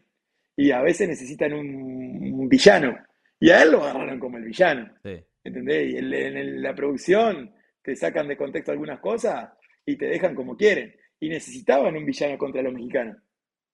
Y él fue el villano contra los mexicanos. Yo creo que le sirvió, ¿eh? Porque la gente que te quiere ver ganar o te quiere ver perder, pero te quiere ver, te suma. Entonces a él lo llevaron a determinados lugares, después se respondió con resultados. Hay que ganarle a Diego Rivas en, Chile. Mm. ¿Entendés? A veces otros resultados no se le dieron. Perdió con Tochito en, eh, en Argentina. Si hubiese ganado esa pelea, capaz que hubiese estado en otro momento completamente diferente. Pero para mí lo que es recontravalorable de Guido es eh, los cambios que él tuvo como persona en ese camino. Mm. Después lo que te pasa técnicamente en, una pelea, mucho es, factor suerte. No me acuerdo cómo se llamaba aquel, aquel asiático que le dio en, San Luis. Eh, yo le estaba haciendo la esquina. ¿A quién le estaba haciendo la esquina? Yo sabía a James, a James Krause. No, a Zach Cumming, que se cortó la cabeza ah, en San Luis. en el corte de peso. Estaba cortando el peso, dio el peso, secándose, se cae y se da la cabeza contra la bañera y no, no puede pelear porque mm. la comisión no le permite por un corte. Ese día peleó, peleó Canetti. Venía ganando la pelea y lo terminan enganchando con un triángulo. Tuvo mala suerte, nadie se acuerda de esa pelea porque no, no, no fue importante, pero quizá si hubiese ganado esa pelea, hoy hubiese sido completamente diferente. De todas formas, siempre se tiene siete vidas. Siempre se recompone y vos lo ves hoy y lo ves más feliz que nunca. Y eso es lo importante, porque eso es lo que va a quedar. Claro. Eso es lo que te va a quedar. Si vos le preguntás a los hijos, ¿por qué lo querés, ¿por qué lo querés a, tu papá Guido? No te va a decir, ay, porque tiene ocho knockouts, ay, porque es el más rápido. Si vos le preguntás a la señora Guido, ¿por qué lo querés? No te va a decir, porque estuvo en la UFC durante tantos años, que es una de las organizaciones más importantes del mundo. Mm. Te van a decir que, lo quieren por lo que es como persona. Y yo siento que el tipo es mucho mejor persona hoy de lo que era atrás. No porque era una mala persona, pero sí porque está feliz, porque disfruta. Al menos a mí me encanta, cada vez que hablo con él, me gusta con él. Siento como una buena energía, como que da para, para adelante. Tampoco que lo conozco hace 20 años, pero me imagino que, que, que en otras épocas, nosotros en Uruguay seguimos mucho el MMA el kickboxing, todo lo de Argentina. Siempre a Uruguay llega todo 10 años para atrás. Y yo lo conozco a Guido de que estaba en el Goa, desde que peleaba, no sé, en Real Fight. Y, no era el mismo tipo. O al menos por lo, a mí no me generaba la admiración que me genera ahora, que, lo veo feliz, que lo veo contento. A mí me encanta la historia de la vida y ojalá, de alguna forma, ese libro, seminario, eh, lo que sea, él pueda transmitir todo ese camino que él tuvo para que otros más jóvenes lo entiendan. Porque hoy vos mirás y, parece que lo que vendiera es ser hijo de pu. ¿Entendés? Hablar mal de este, mal del otro, que te voy a matar, que te voy a agarrar, que te Pero nosotros no somos así, nuestra naturaleza latina no es así. Entonces, el, ejemplo del ninja está buenísimo. A, mí me encanta Guido. A mí, eh, Guido, pues alguien que siempre ha sido súper generoso con, con, su tiempo, siempre eh, me ha brindado pues tiempo aquí en el canal, entonces em, lo respeto mucho eh, por eso, ya que pues ningún peleador tiene ninguna obligación conmigo ni me deben nada, ¿no? Eso es 100%, eh, si quieren darme de su tiempo, excelente. Si pero, te queremos, pero te queremos, te ¿Ah? queremos porque sos... Te queremos. Entonces... No, pero fuera joda, te queremos, ¿sabes? Porque, no solamente porque sos buena gente, porque vos decís cosas así como, no, yo sigo Velator desde antes que Velator fuera, pero eso es importantísimo, porque mm. el peleador necesita la plataforma y no la tiene. Y ahora que creció tanto, hay muchísimos lugares donde, pero pocos están desde el principio. Y vos sos uno, entonces siempre va, eso ya te lo ganaste, ya eso no va a cambiar, ya te lo ganaste. Gracias, gracias por esas palabras, Gastón. Y, y sí, pues eh, de, vuelta a Guido, pues Guido siempre ha sido un peleador muy, muy eh, generoso con su tiempo, algo que siempre he respetado de él. Y entiendo por qué hay gente que no, no le cae bien o no le gusta o lo que sea, porque sí, él de pronto es, como si en Colombia, un poco picado, ¿no? Y no lo digo de mal. Y yo creo que él mismo, eh, es, o sea, es el espíritu argentino, creo, ¿no? Y vuelvo claro, pero te, pero te lo digo de verdad, te lo digo de verdad. Y me estoy dando para atrás a, mí, a los uruguayos. Mm. A veces uno compra la falsa humildad. sí. Nosotros somos así. Yo, cada vez que vos hablas con un amigo mío, siempre te tiras para abajo, ¿viste? Perfil bajo, eso. Mm. Y eso a veces hasta, hasta una falsa humildad. En el caso de Guido, esa es la verdadera humildad de decir, vos, yo estaba mal y ahora estoy bien. Y, esto lo hacía mal, No, porque él podría poner excusa. No, porque me hacían cortar peso mal. Entonces, por eso yo llegaba mal. No, no, no, él dice, yo me equivoqué. Yo no lo disfrutaba y ahora lo disfruto. Eso, eso es ser humilde de verdad. Obviamente te puede caer bien o mal el, eh, un acento. Claro, cualquier cosa. Contra eso no puedes ir. Contra eso no puedes ir. Pero, pero a mí no solamente no me parece agrandado, sino que está humilde, me parece. Mm, sí, sí, eh, eh, en su propia forma, ¿no? Sí, como mencionas tú. Guido, claro. es un caso muy, muy, muy especial porque uno, algo que me gusta y que siempre respeto es que la gente sea genuina. Tú mismo lo sabes, en este deporte es mucho de imagen. Mucho de imagen. Hay gente, como dicen, que son falsos humildes y tú sabes que detrás de cámara son otras personas y viceversa. Hay gente que se creen de más y hablan, pero detrás de cámara son calladitos y no sé qué. Guido, tú hablas fuera de cámara con él y hablas con cámara en él, la misma persona. Él no es falso para nada, él es 100% él y no va a pedir perdón por quién es y, no va a pretender ser otra persona. Ese es Guido Canetti y yo siempre voy a respetar la sinceridad, la honestidad y por eso respeto mucho a Guido. Otra cosa, en las entrevistas, tú sabes, eh, los peleadores mienten mucho. Ah, sí, que este campamento fue el mejor de mi vida y vienen con tres lesiones y el corte de peso terrible. Ah, que yo hice tal cosa, que tal cosa. Guido te dice todo y siempre ha sido muy, muy honesto con, lo que dice también. No tiene ningún problema en eh, admitir sus fallas. Igualmente, cuando toca darse crédito, se va a dar su crédito. Y igualmente, eh, yo le he dicho esto, él es un ejemplo de, perseverancia.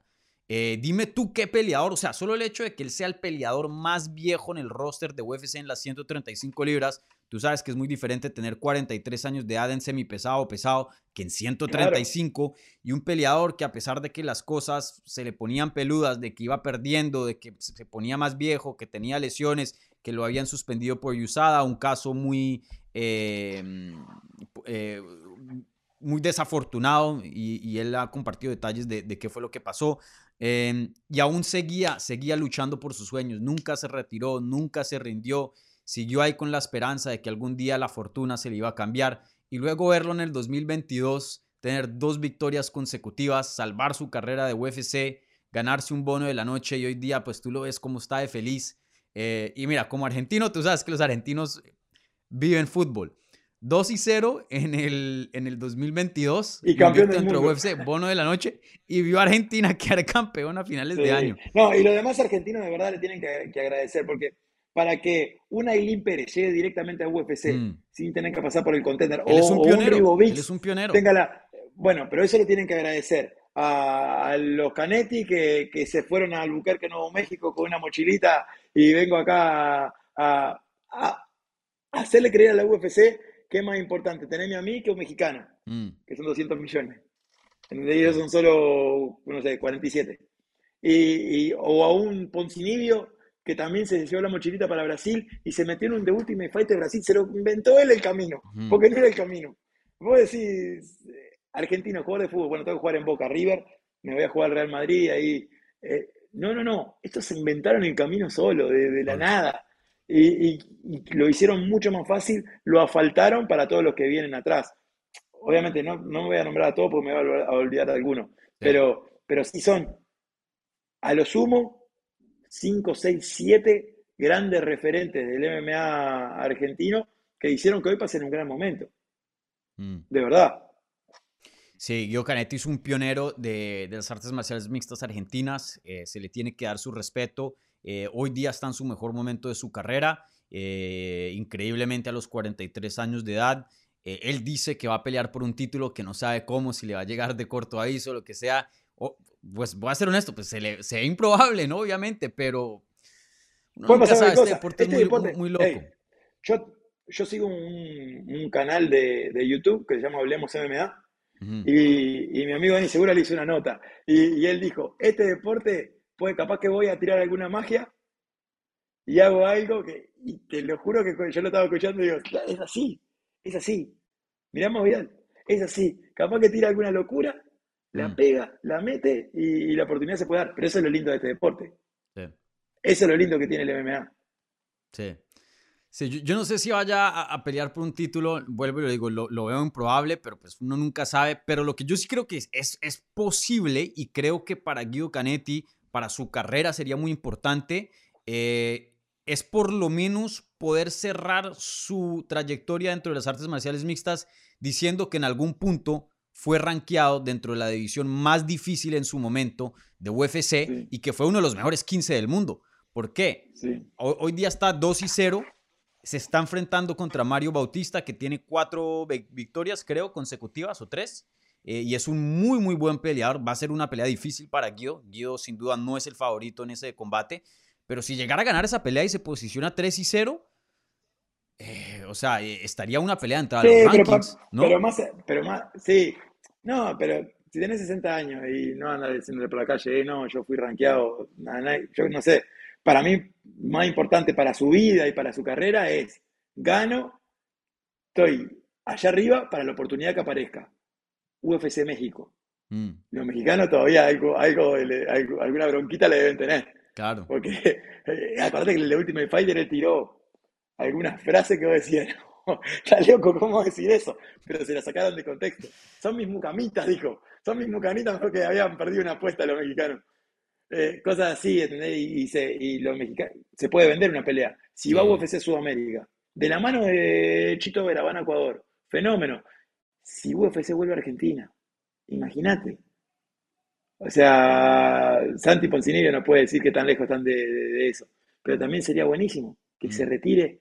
no, lo vamos a retirar, pobre, que se retire cuando quiera. Pero eh, que consiga una pelea en Argentina. Más importante que el, ranking. Yo sé que está, él, dice lo, del título, que quiere ir al ranking más arriba, pero, pero vos sos tan bueno como tu última pelea. Mm. Y si gana esta, va, a poder seguir sacándole jugo a este gran momento este, mucho más. Mucho más. Sí, sin duda. vamos a decir gana, gana, sale ileso. Se cae uno en, acá el 8 de abril en Miami, con toda la cantidad de argentinos que hay acá en Miami. Mm, yo peleo, dice. Se mete una de esas. Pues, si vos ganás, las posibilidades son.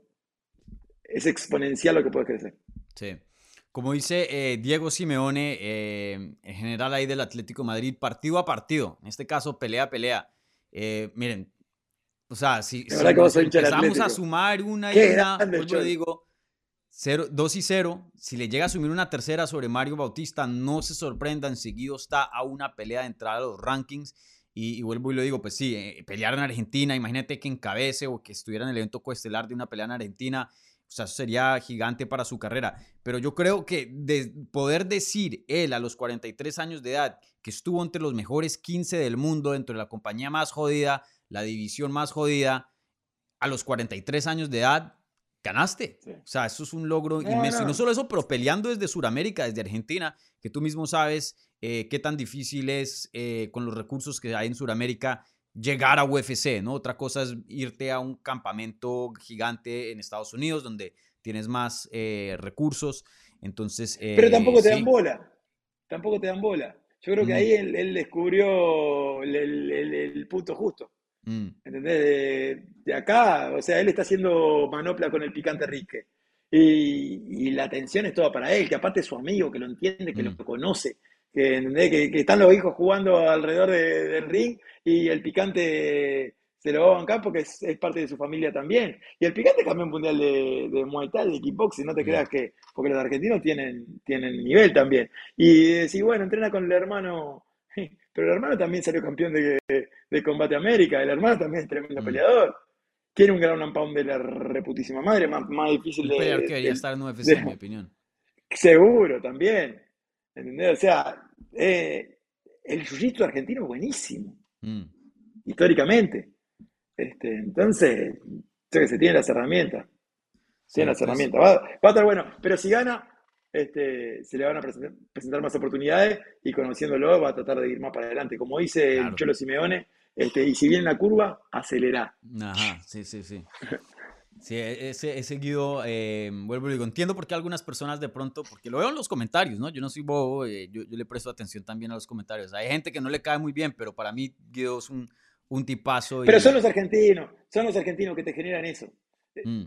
A mí me pasa, yo soy uruguayo y los argentinos vienen a invadirnos en, verano, se llevan nuestras mejores mujeres, eh, ocupan la playa, no se puede manejar, que allá nosotros no tenemos, no tenemos tránsito. Pero a mí, los amigos míos argentinos son, son crack. tengo, son, bien diferentes las personalidades, ¿no? Diferentes. Comparame, a, comparame a Canetti con Sordi. Sí. Claro, no podemos también generalizar y decir que todo el mundo, ¿no? Claro, no, no, no. Mm. ¿Y, y, y Marce Rojo?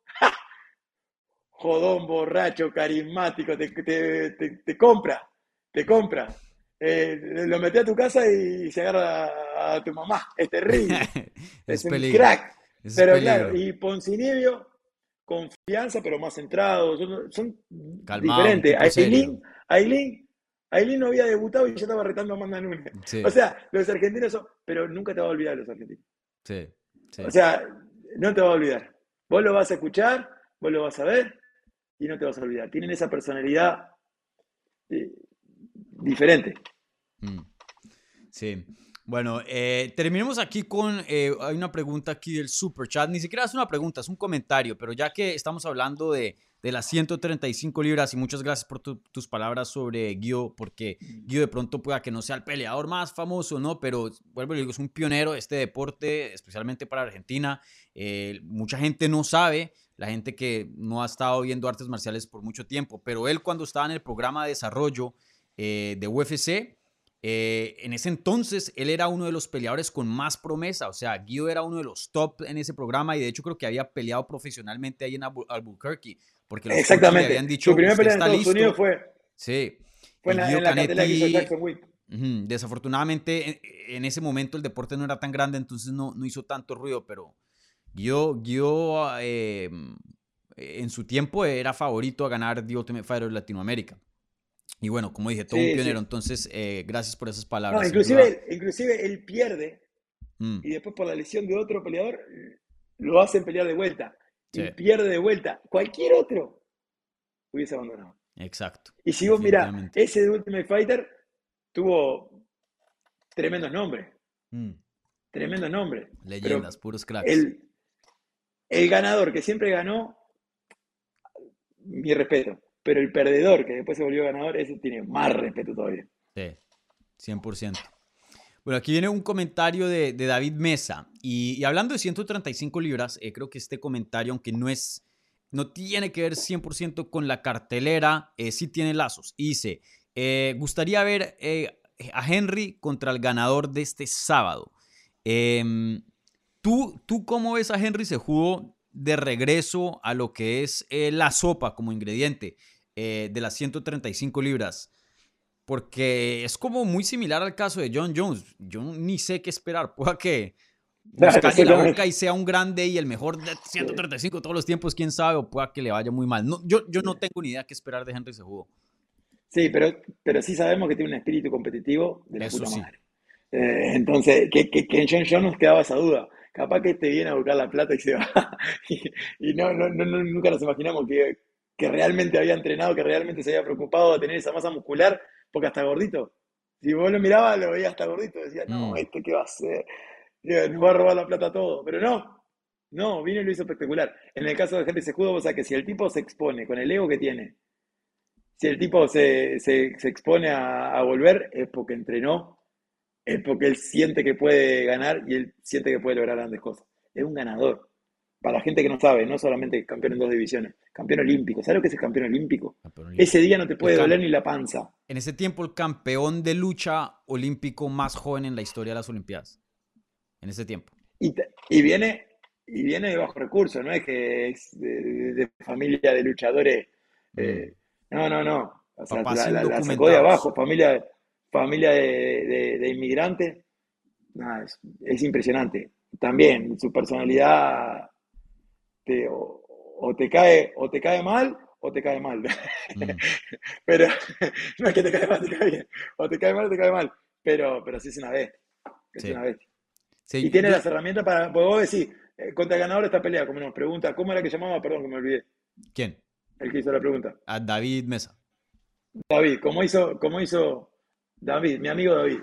Eh, si va contra, contra Merab, puede, le puede trabajar con el striking si va contra, contra Peter lo puede luchar. Esa es la ventaja que tiene.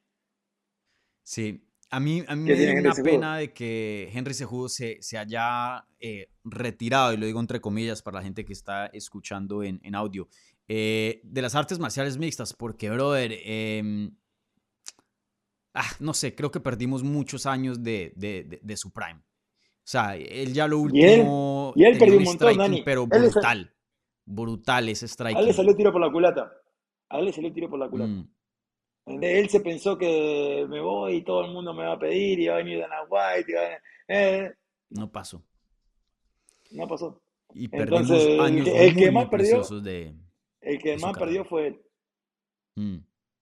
Veremos, creo que a estas alturas tiene que 35, si no estoy mal, creo que tiene la misma edad de, John Jones, pero una diferencia, John Jones subió a peso pesado, que tú sabes, allá la gente es más lenta, entonces eh, por más de que haya perdido reflejos, velocidad con la edad, John Jones sigue siendo uno de los más rápidos, si no el más rápido de... Claro, pero como te digo una cosa, te digo la otra.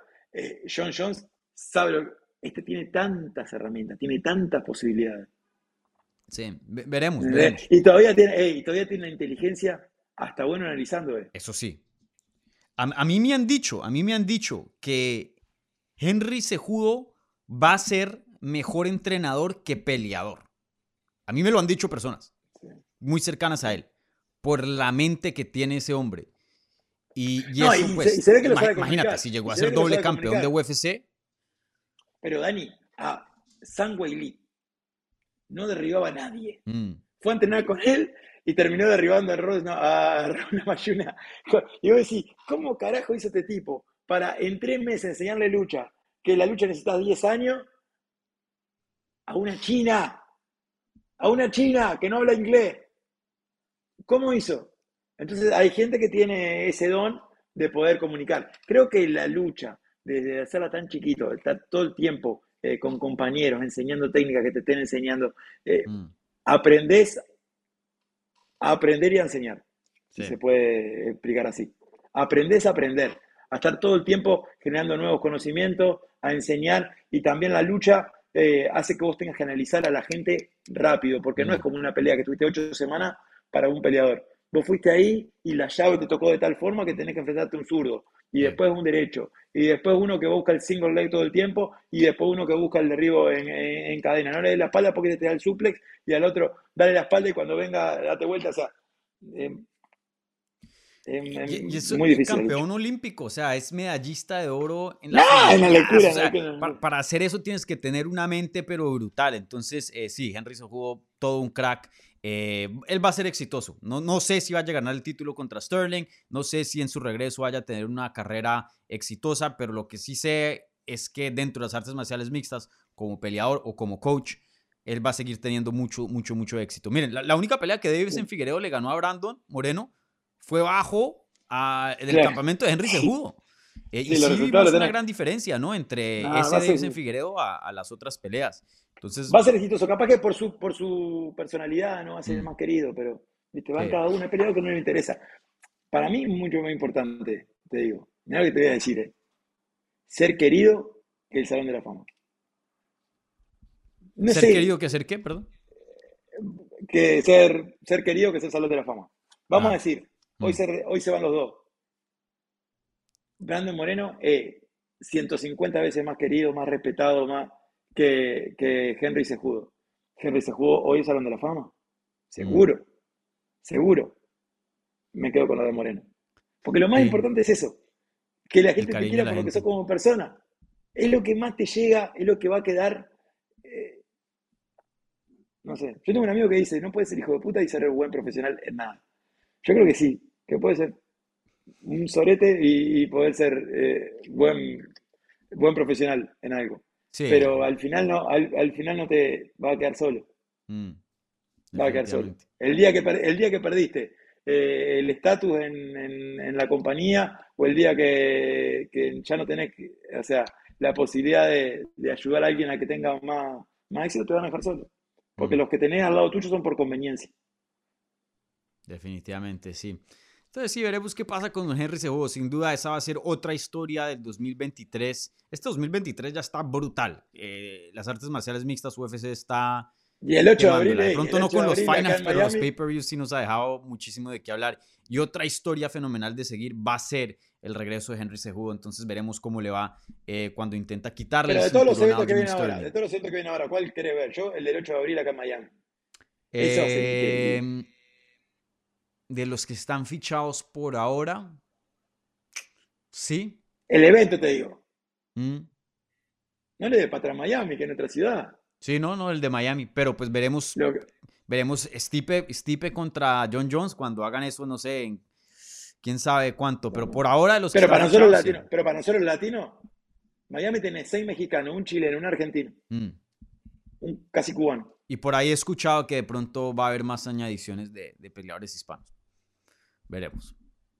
Eh, si, no lo decía, y si no lo decía acá, me lo va a decir? Te lo digo después de que terminemos el video. Pero, pero pueda que sí. Entonces eh, ahí veremos. Pero sin duda esa, esa cartelera está brutal y, y, sí, me encanta esa cartelera. Muy, muy, muy buena.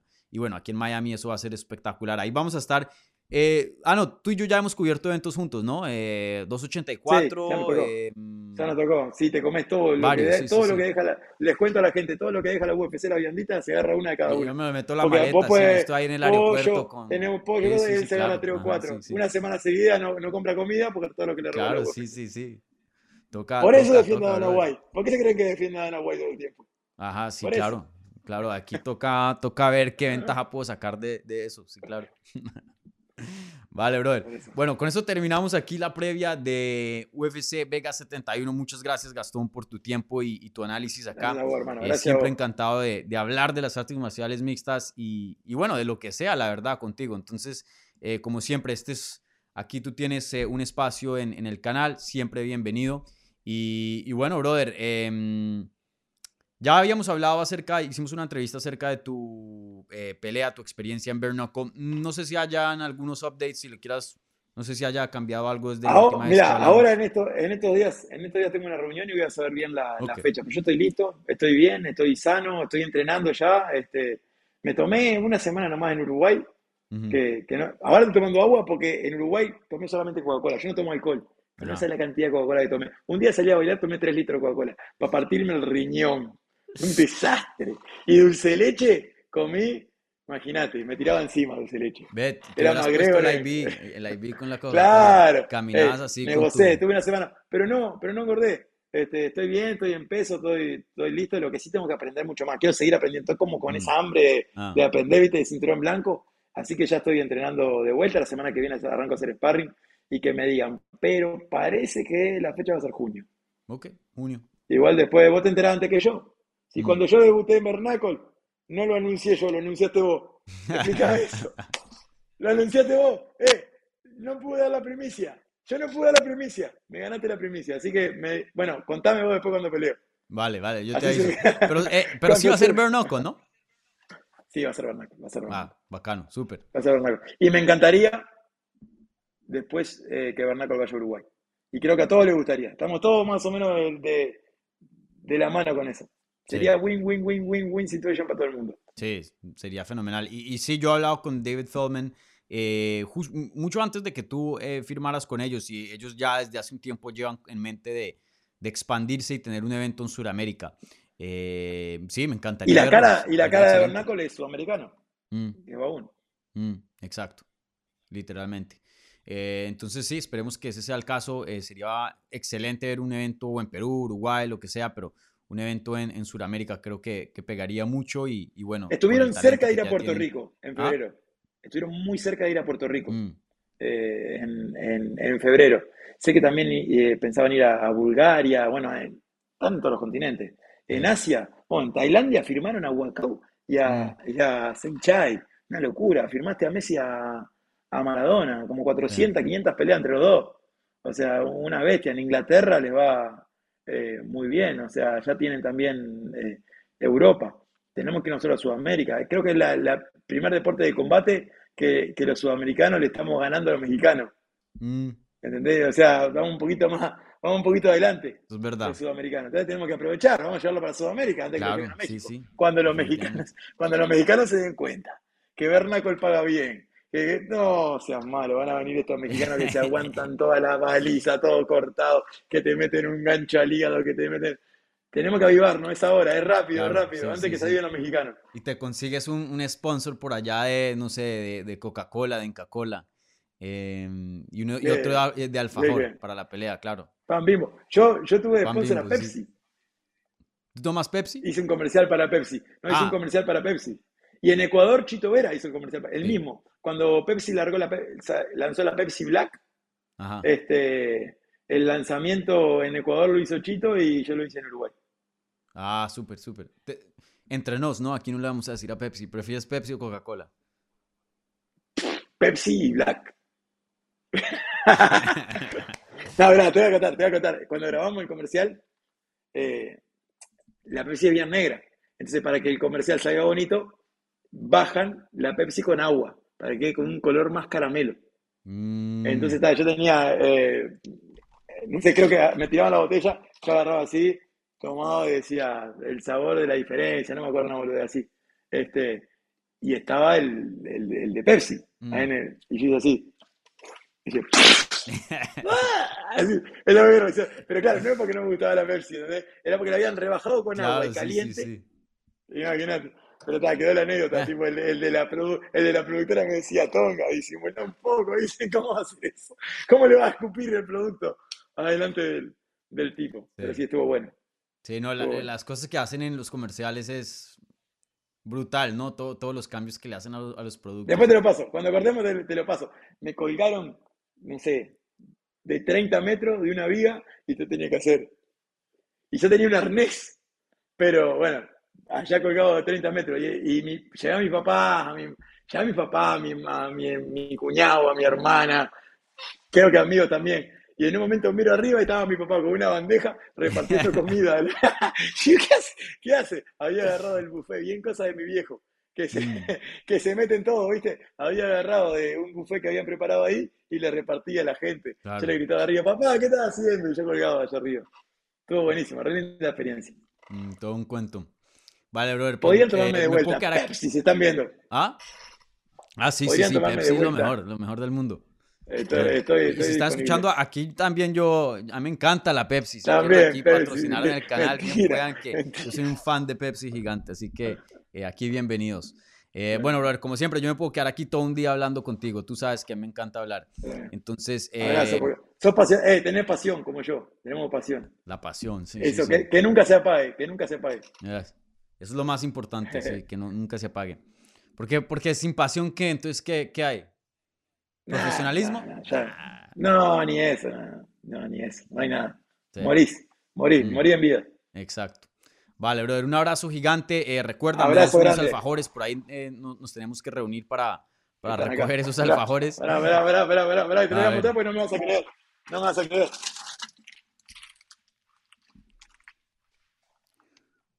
También nos pueden sponsorizar. Pero Miren eso. Miren eso. Espera, espera, espera, Exceso en, exceso en azúcares. Exceso, en, azúcares. Exceso de grasa exceso de grasa, saturada, exceso de aceite vegetal. a mí me encanta todo eso, hermano. Me encanta todo. Si, si, le quieres añadir diabetes ahí, si le quieres.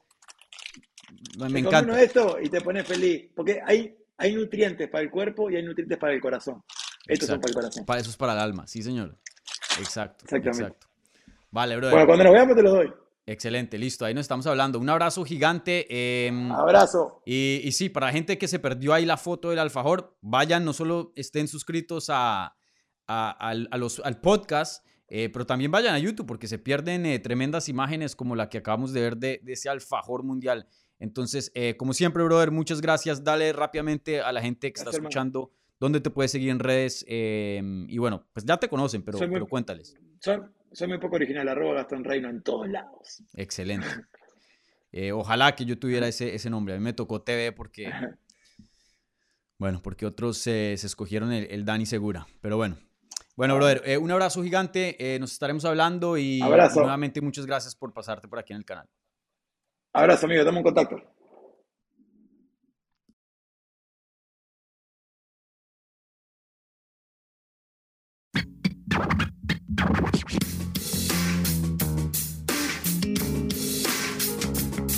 Gracias por escuchar Hablemos MMA. Si les gustó el show, los invitamos a que se suscriban en su plataforma favorita de podcast para recibir episodios semanales. También déjanos tu review o cualquier comentario. Pueden seguir Hablemos MMA en Twitter, Instagram y Facebook en arroba Hablemos MMA. Y me pueden seguir a mí en arroba Dani Segura TV. Hablamos la próxima semana.